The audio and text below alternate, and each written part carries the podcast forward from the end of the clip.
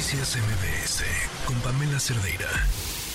Pues esto que les decíamos que se dio a conocer el viernes, que además después de un largo, largo, largo, largo, largo silencio por parte de la Secretaría de Salud sobre cómo iba a quedar el tema de la vacunación COVID ya de forma permanente, hoy Hugo López Gatel comentó sobre esto en la mañanera.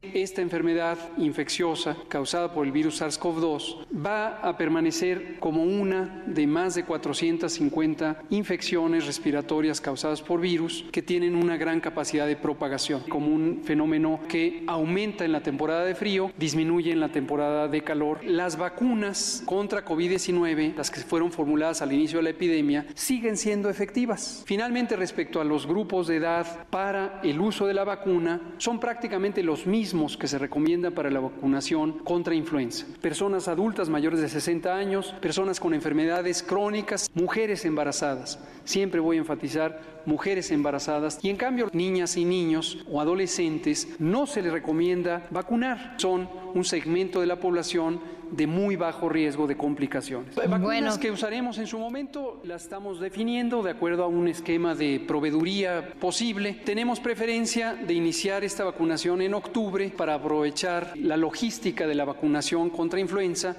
Ahí está lo que dijo en la línea el doctor Francisco Moreno Sánchez, infectólogo, jefe de servicio de medicina interna en el Centro Médico ABC. ¿Qué tal, doctor? Buenas tardes. Buenas tardes, Pamela. Un gusto estar contigo y con tu auditorio. ¿Así están quedando los protocolos en otros países?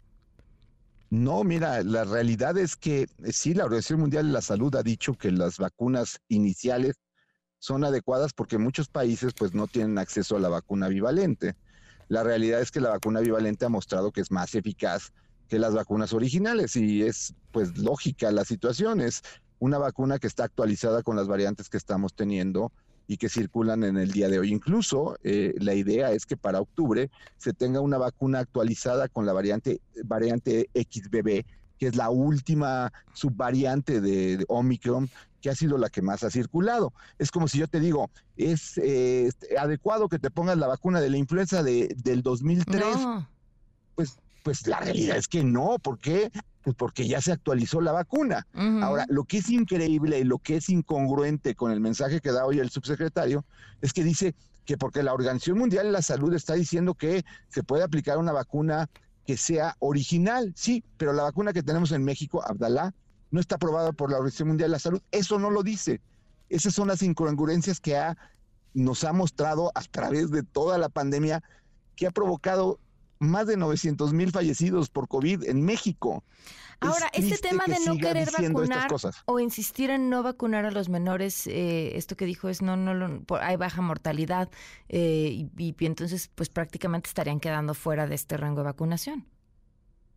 Yo te diría lo siguiente, si a una persona le dices que su hijo que tiene bajo riesgo se muere por COVID y pudo haberlo vacunado, ese hijo, aunque sea el punto uno por ciento, claro. es su hijo Estamos hablando de niños, igual que pasa con cáncer y con los medicamentos para cáncer.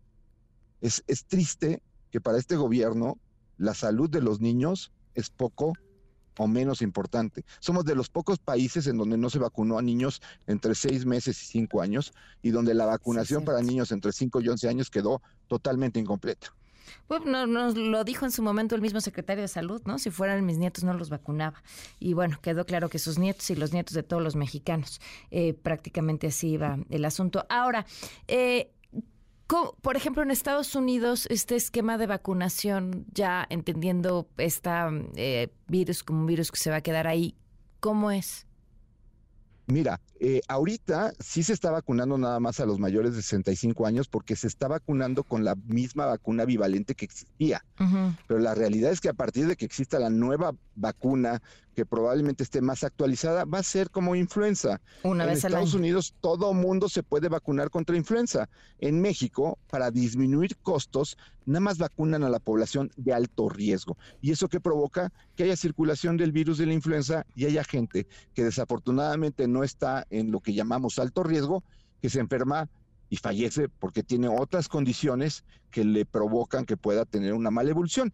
Para ponerte un ejemplo claro, en México el grupo de edad más afectado en cuanto a mortalidad por COVID fueron hombres entre 44 y 64 años, porque no se tomó la obesidad como una forma de eh, morbimortalidad asociada a COVID. Mm. Y si tú tenías obesidad, pero tenías 44 años, te tenías que esperar hasta que te tocara tu turno. No había posibilidad de edad, no había posibilidad que te pusieran la vacuna antes. Y eso provocó que mucha de esa gente muriera. Ahora, hay algo que me llama la atención. Eh, habla acerca de estos picos en temporada de invierno, pero si volteamos a ver las gráficas de cómo fueron los, los picos o las distintas olas en la pandemia, si no mal recuerdo, mayo y agosto, así como diciembre, eran, eran siempre eh, momentos de picos y bueno, finalmente mayo y agosto no están relacionados con la temporada de frío. ¿Por qué es así? ¿O no es así? Mira, el virus realmente, el no, el virus realmente se comportó de una forma inusual para un virus respiratorio. Eso lo que dices es muy claro, pero sí es claro que en temporada de invierno, como es un virus de respiratorio, va a tener incluso más eh, casos. Entonces, la vacuna va a salir en octubre en los Estados Unidos.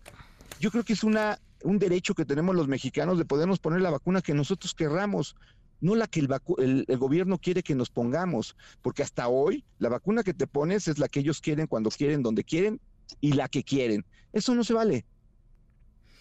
Pues te agradezco muchísimo que nos tomaras la llamada y que podamos hablar de esto. Difícilmente va a cambiar, ¿no? Es, es, lo que preocupa, o sea, es, la estrategia. Eh, con ella se casaron, eh, con ella celebran como si los resultados hubieran sido buenos y probablemente tampoco va a haber posible que la gente consiga la vacuna de COVID em, a través del sector privado. ¿Sabes qué es lo que más preocupa? Que la gente que sigue apoyándolos dice que queremos continuidad. Mi pregunta es, ¿queremos este tipo de continuidad? Bueno, pues ahí está Hugo López Gatel dentro de este mm, grupo de Morena para profundizar la cuarta transformación en los próximos seis años. Ahí está la ¿Eso es lo que queremos? Es la pregunta. Bueno, pues te agradezco mucho que, nos hayas acompañado, doctor. A ti, Pam, sale. Buenas tardes. El doctor Francisco Moreno Sánchez, infectólogo, jefe de servicio de medicina interna en el Centro Médico ABC. Noticias MBS con Pamela Cerdeira.